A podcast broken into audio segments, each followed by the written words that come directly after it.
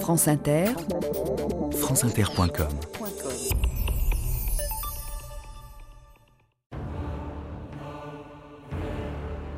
J'ai le désir que les Français, aussi nombreux que possible, prennent dans vos usines la place de ceux qui partent sur le front de l'Est. Lettre de Pierre Laval au ministre allemand des Affaires étrangères le 12 mai 1942. «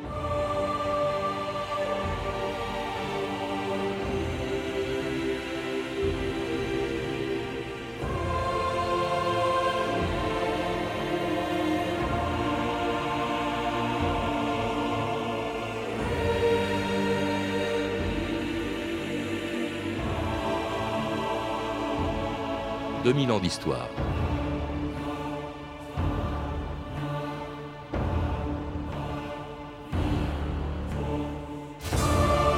De toutes les formes de la collaboration pendant la guerre, le service du travail obligatoire, le STO, fut sans doute celle dont Hitler avait le plus besoin. Pour remplacer les travailleurs allemands mobilisés dans son armée, il lui fallait recruter de la main-d'œuvre dans tous les territoires occupés par le Troisième Reich.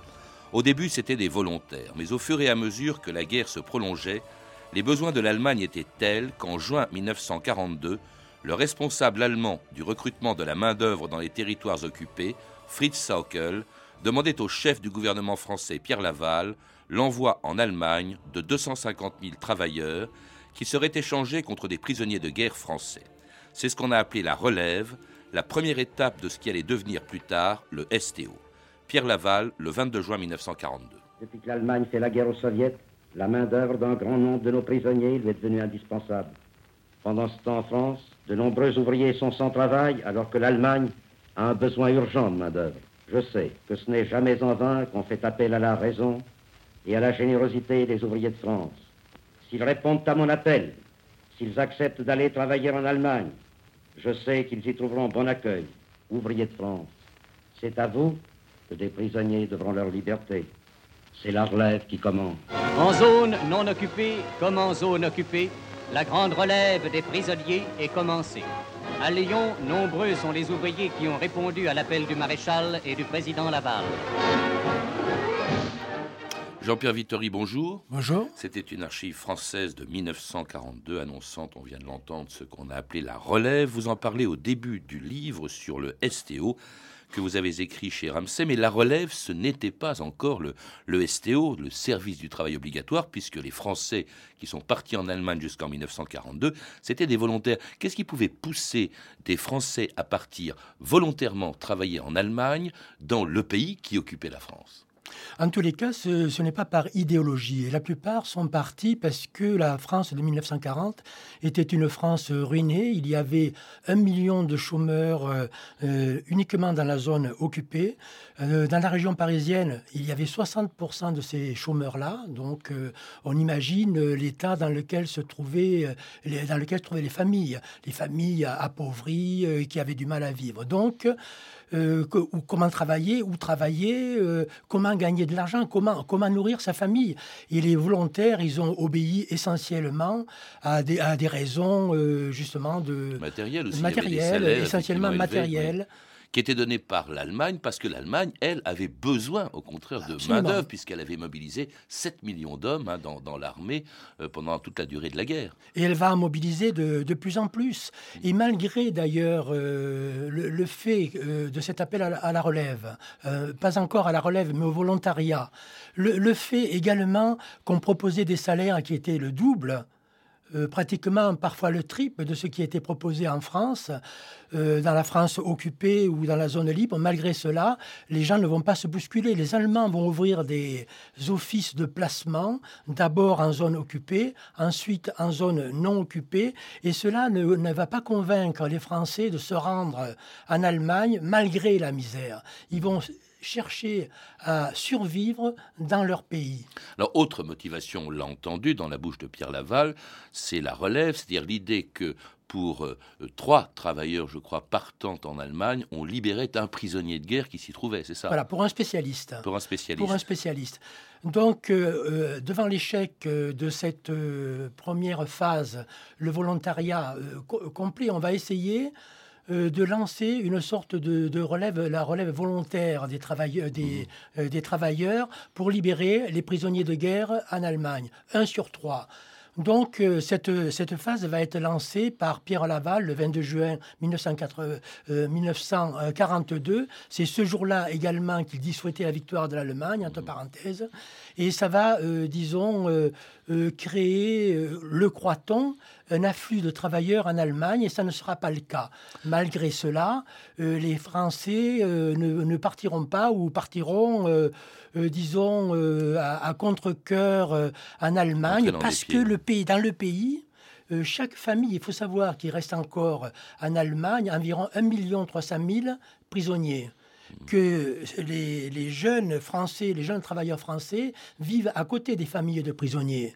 Lorsque la relève est lancée, les familles de prisonniers disent si cet ouvrier part, mon mari, mon père va peut-être revenir. Ça crée une atmosphère euh, difficile, un peu irrespirable dans, les villages, dans les villes de France. En tout cas, une forte pression allemande. Sockel euh, exige en août 1942 un contingent de 250 000 travailleurs euh, supplémentaires et Laval fait voter une loi le 4 septembre 1942 qui va encore un peu plus loin. C'est pas encore le service de travail obligatoire, mais c'est pratiquement pareil, Jean-Pierre Vittori. Exactement, c'est l'échec de, donc l'échec de la relève volontaire.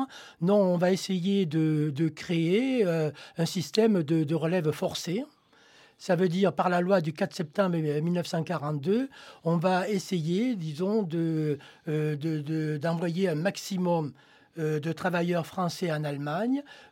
comment? Il faut savoir que dès 1940, dès l'occupation, euh, la, France a été décentralisée. On a nommé des, préfets régionaux, des préfets, des préfets régionaux, et ces préfets régionaux ont la haute main sur la police et sur l'économie. Ce sont donc eux qui vont s'occuper, par le, euh, par le biais du ministère de la Production industrielle et du ministère du Travail, de recenser les ouvriers directement dans les usines. La réquisition du 4 septembre 1942, c'est ça. C'est la réquisition dans les usines. Ça veut dire on recense les ouvriers dans les usines, on recense les chômeurs dans les villages, et on va euh, essayer d'envoyer le maximum de célibataires, euh, de, spécialistes, mais si possible célibataires. On va en désigner 20, 30, 40, 50, 100 parfois par usine. On fait des listes et on dit à ces gens, vous partez pour l'Allemagne.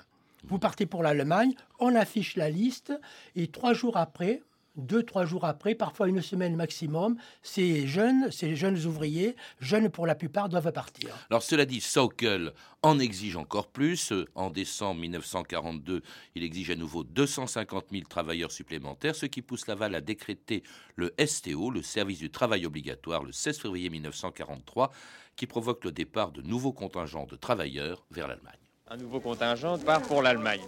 Ils partent, je crois, pour Berlin, ils sont 47, et sur le quai de la gare, en attendant que le train s'en aille, nous allons, si vous le voulez bien, interviewer quelques-uns, et surtout les parents. Comment t'appelles-tu, toi? Dévo. Vous êtes la maman, madame? Oui. Alors, votre grand garçon s'en va Ben oui, malheureusement. Naturellement, un petit peu embêté, bien ah sûr, hein, je comprends ça. ben, vous savez, vous voyez dans quelles conditions il part, il part en bonnes conditions. Hein avec tous ses camarades, vous voyez que le départ est joyeux. Ben oui, pas Naturellement, je comprends ça parfaitement. Enfin, il va prendre un bon métier, vous n'en faites pas, et il reviendra gaillard. D'ailleurs, il est déjà gaillard. Merci. Alors, t'es content de partir, toi Oui, monsieur. Tu pars comme quoi, toi Comme tourneur. Comme tourneur Bravo, ben, mon vieux, je te souhaite bon voyage et bonne chance. Merci hein. beaucoup. Merci.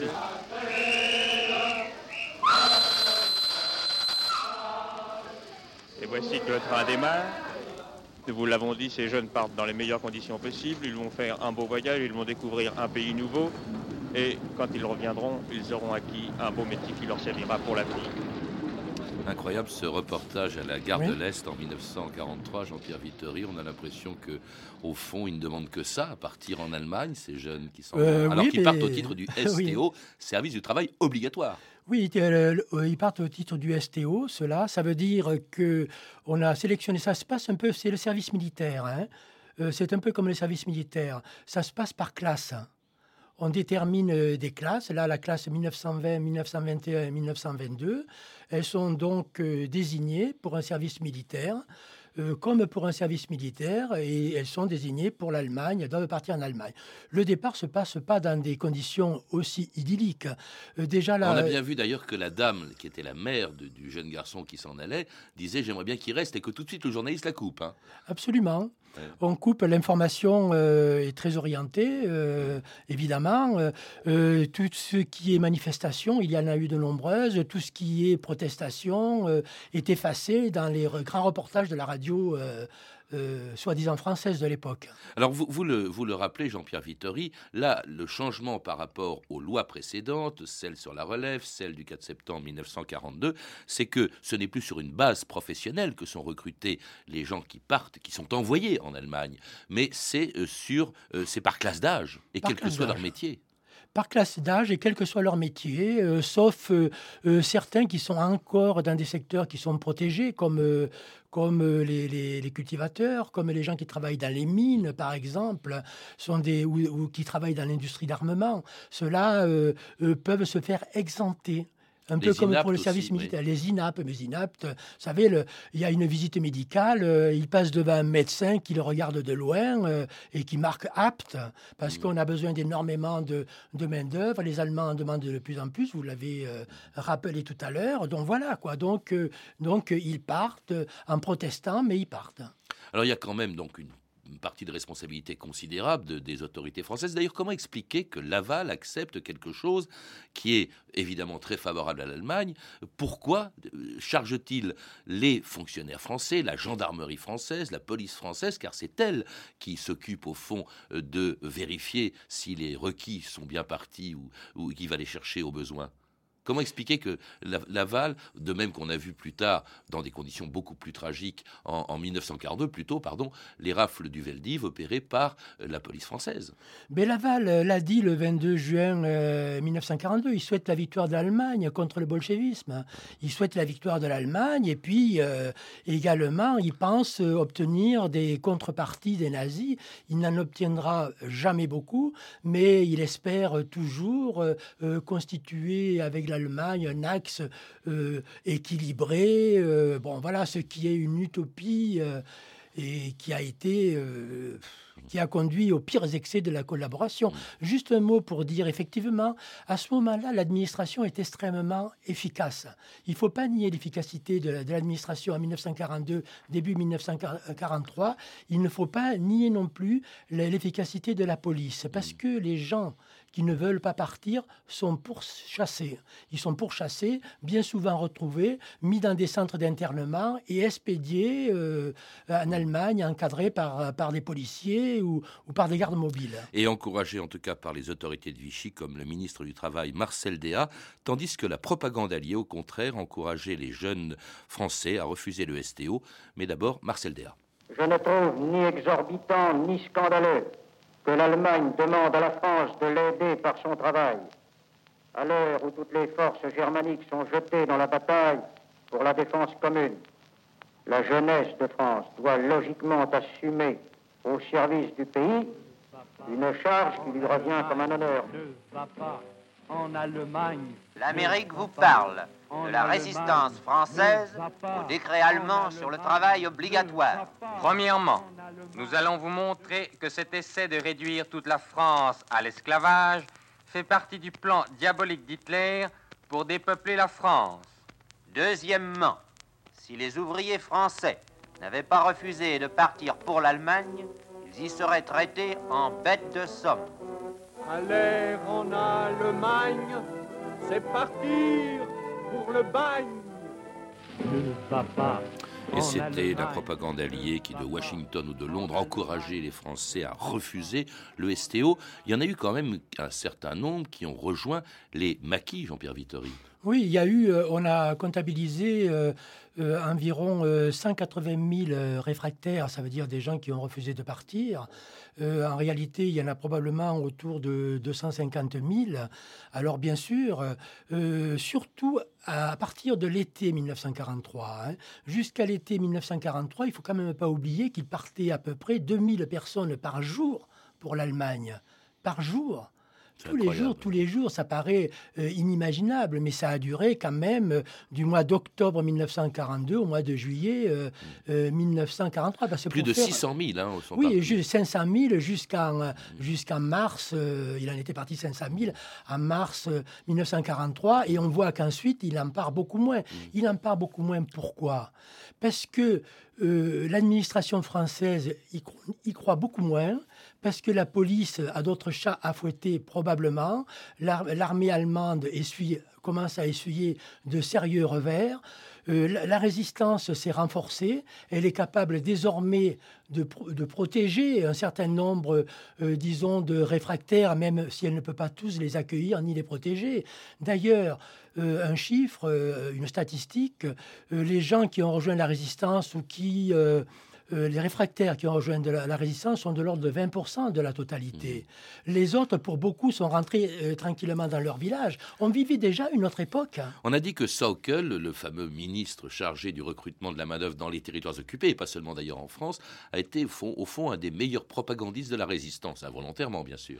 C'est ce qu'on dit, on l'appelait négrier. Euh, Maurice Schumann, dans un éditorial célèbre de Radio Londres, l'appelait le négrier.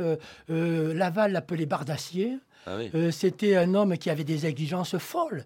Par exemple, en janvier 1944, il demande un million de travailleurs supplémentaires alors qu'ils sont incapables à ce moment-là d'en envoyer mille.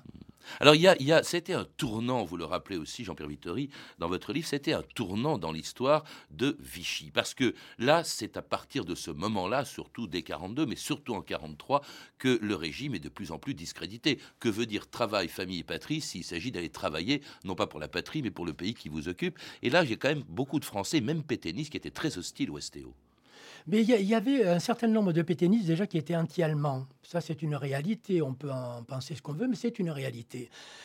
Et l'opinion publique a évolué. Je crois qu'il faut le situer dans ce contexte-là. Au début, au moment de la relève, l'opinion publique pensait, euh, euh, prise dans la propagande de, Vichy, que les, prisonniers allaient effectivement revenir. Puis petit à petit, on s'est rendu compte que ce n'était pas le cas. Il en est peut-être revenu 50 000, 60 000, mais de toute façon, il y avait un jeu de libération normal qui a commencé dès 1940. En 41, il y a eu des libérations de prisonniers. En 42, en 43. Donc, c'est une évolution de l'opinion publique. Et malgré une propagande, vous parlez de la propagande de Vichy, très efficace pour encourager, bien sûr, les départs vers l'Allemagne très efficace et très bien faite. Par exemple, euh, la, propagande de, Vichy, à un moment donné, quand, le nombre de, partants a commencé à baisser, a envoyé euh, une dizaine de, grands reporters français connus, dans qui travaillaient dans les grands journaux, et qui sont revenus avec des, reportages dithyrambiques sur, sur la vie en Allemagne. Français, voici des nouvelles de nos travailleurs en Allemagne. S'adapter à toutes les situations, n'est-ce pas là notre qualité maîtresse? Nos compatriotes sont devenus charrons, typographes ou même conducteurs de trolleybus.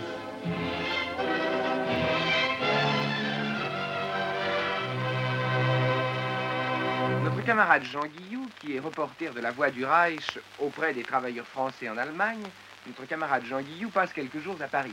Vous allez pouvoir nous donner des renseignements de fraîche date sur la vie de nos travailleurs là-bas. Je vous dirais qu'en général, les travailleurs français se trouvant en Allemagne ne sont pas malheureux et ne se plaignent pas.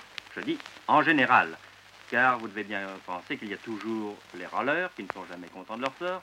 J'ai trouvé le plus de rouspéteurs dans les jeunes, dans les jeunes gens du service du travail obligatoire. Ces jeunes gens qui n'ont pas fait de service militaire ne sont pas encore habitués à vivre en commun et à supporter quelques privations. Pourtant, ne généralisons pas. Et je citerai pour exemple un lac des environs de Vienne que j'ai visité, et dans lequel j'ai pu constater une mentalité excellente. D'ailleurs, chaque euh, travailleur avait accroché à la tête de son lit la photographie du maréchal. Concluons, si vous le voulez bien, en reconnaissant combien fut heureuse cette initiative de l'amicale des familles d'ouvriers travaillant en Allemagne, qui consistait à déléguer outre-Rhin cette pléiade d'artistes bien français qui apportèrent sans nul doute beaucoup de joie là-bas. Espoir, il est prouvé que l'on dit l'espoir.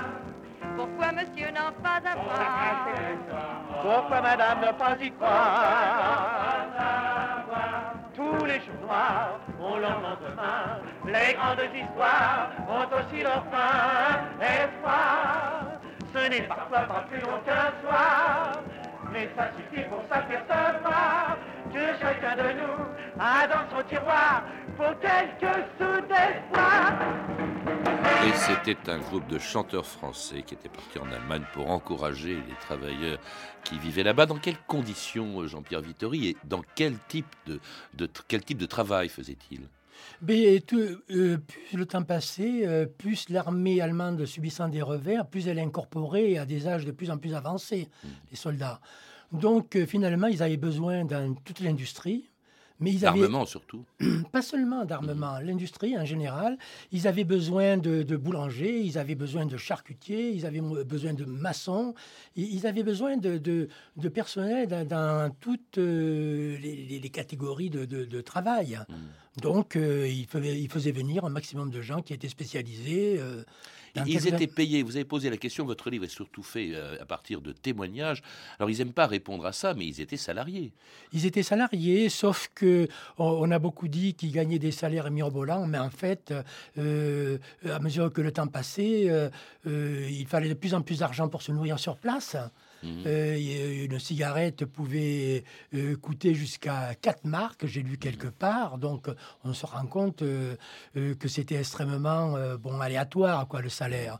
Bon, malgré ça, c'est vrai que, que des sommes importantes ont été ramenées, ont été envoyées d'Allemagne vers la France, ont été ramenées d'Allemagne après la guerre. C'est une réalité. Mais on, on a beaucoup dit que, que c'était des salaires mirobolants, surtout ceux qui, étaient, euh, euh, qui ont voulu dénoncer, disons, le volontariat euh, du STO. Mais en réalité, euh, non, ça n'a jamais été des salaires mirobolants. Il y avait des réfractaires, on l'a entendu dans ce reportage. Euh, il y avait même des tirs au flanc. Il y avait même, dit-on, des saboteurs. Alors là, pour eux, le sort était difficile. Ouais. C'était ce qu'on appelait les AEL, les, les, les camps euh, de rééducation par le travail. Oui, il y, a- y a eu, il y a eu, il y avait plusieurs, euh, euh, disons, c'était gradué les punitions. C'était d'abord euh, un avertissement, comme dans une usine normale, après une primade, après on, tapait da- dans le salaire, et puis euh, lorsque ça devenait trop grave, par exemple absentéisme répété, euh, c'était quasiment un camp d'éducation par le travail, où on restait deux mois. Et là, on, remettait l'ouvrier dans le droit chemin. C'est-à-dire qu'on le brimait, on le, on, on l'abaissait de telle manière qu'il était brisé quand il, a- quand il revenait dans son usine, ce qui servait d'exemple aux autres. Mais il ne faut pas oublier également qu'environ 6000 travailleurs euh, euh, qui sont partis au titre du STO ont été déportés dans des camps de concentration. Parce qu'il y a eu de la résistance du STO. Oui. Il y a eu de la résistance, il y a eu aussi des conditions très dures, ils ont souffert de la faim, à la fin aussi des bombardements, euh, effectivement sous-payés. Euh, Vous citez au début de votre livre euh, Saukel, justement, ce fameux ministre qui était chargé au fond de superviser leur travail et qui disait tous ces hommes doivent être nourris, logés et traités de telle manière qu'on les exploite au maximum avec le minimum de frais. On devine ce que ça veut Voilà, dire. ils travaillaient 12 heures par jour. à un rythme- Les, les- les ouvriers français étaient déjà, étaient déjà à l'époque très réputés pour leur efficacité. Mais on essayait de leur en faire, de leur en sortir toujours davantage, surveiller de près. Ils travaillaient 12 heures par jour, tous les jours, parfois une demi-journée de, de repos. Donc euh, voilà quoi.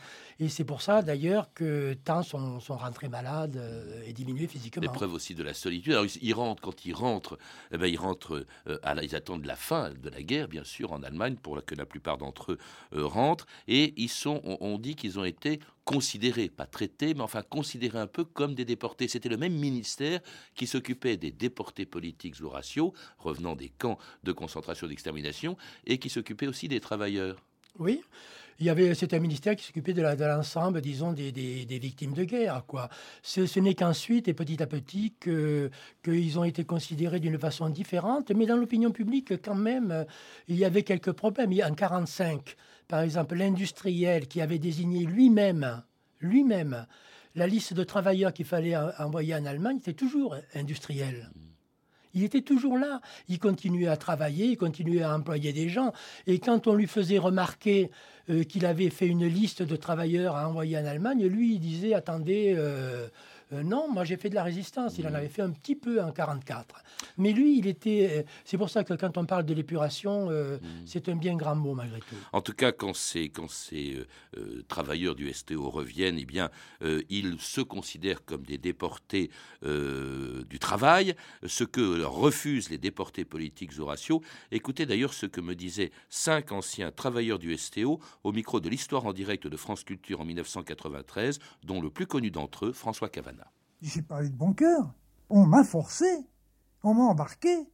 Mais nom de Dieu, j'ai été coincé au début, j'ai été eu par surprise comme beaucoup d'autres. Jean Chaise. Nous sommes des victimes, des victimes de la déportation du travail, c'est tout. Nous sommes victimes d'une situation qui a été celle d'un pays euh, qui a été battu. Henri Brown. Et alors quand je vois euh, certaines catégories qui nous critiquent, quand je vois des, des gens qui veulent dire que eux ont été malheureux. Attention, pas confondre avec les camps de concentration, avec les camps d'extermination. On a tous souffert du nazisme. Arrêtons toutes ces disputes qui ne servent strictement à rien. Roger Jaillot.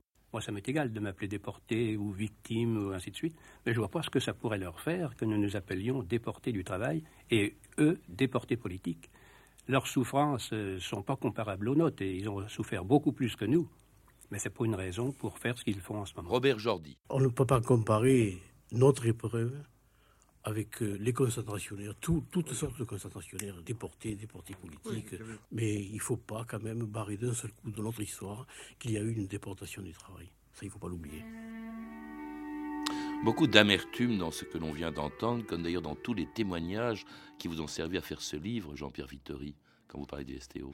Mais oui, parce La page que- n'est pas tournée, à l'évidence. Non, la, la page n'est pas tournée parce qu'effectivement, euh, le- les- petit, petit à petit, le mot, les mots déportés et déportation ont pris une connotation euh, tragique et liée à la, déportation concentrationnaire. Ça veut dire que pendant la guerre, la résistance, quand elle appelait à ne pas partir à l'Allemagne, elle disait qu'elle s'opposait à la déportation du travail, effectivement. Et à l'époque, ce n'était pas euh, un crime que de dire cela. Mais ensuite, il s'est passé en France, disons, un événement politique particulier.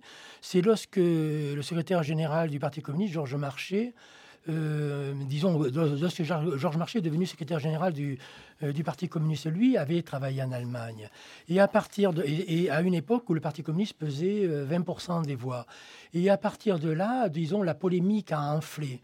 Parce que en, en salissant Georges Marchais, dont on ne sait pas euh, jusqu'à aujourd'hui s'il est parti volontairement ou non, ou mais- au titre de la, des réquisitions de, de septembre Parce qu'il est 1944. parti juste avant là sur le STO. Enfin, Il est parti avant la loi sur le STO, mais après la loi sur les réquisitions. Et, et donc cette polémique a fait qu'on a, on a jeté l'anathème sur, euh, sur, sur les gens du STO en disant qu'ils avaient collaboré. Parce qu'en disant qu'ils avaient plus ou moins collaboré, on disait au secrétaire général du Parti communiste français, le parti des fusillés, qu'il avait collaboré. Ce qui était la pire des insultes pour un communiste. Merci Jean-Pierre Vittori de nous avoir rappelé donc cette page douloureuse de, notre histoire. Pour en savoir plus, je rappelle que vous êtes l'auteur de deux livres sur le STO, Eux les STO, publiés aux éditions Ramsay dans la collection Documents, et Service du travail obligatoire, de gré ou de force, un roman historique pour les jeunes lecteurs à lire dès 9 ans et publié chez Nathan Jeunesse dans la collection Les romans de la mémoire. À lire aussi Face à la Gestapo, travailleurs chrétiens et prêtres du STO de Wolfgang Knauft, édité au Cherche Midi. Vous avez pu entendre un extrait du documentaire suivant, Archives de guerre, ce que les Français ont vu dans les salles de cinéma, édité en DVD par Nouveau Monde Édition et commenté par Marc Ferraud, ainsi qu'un extrait de l'Histoire en direct, une émission de France Culture en décembre 1993. Des informations sur notre émission sont disponibles par téléphone au 32 30, 34 centimes la minute ou sur le site franceinter.com. C'était 2000 ans d'histoire. À la technique Pierre-Yves de Rollin et Benjamin de la Archivina et documentation Claire Destacan, Emmanuel Fournier et Clarisse Le Gardien, une réalisation de Laurent Polleret.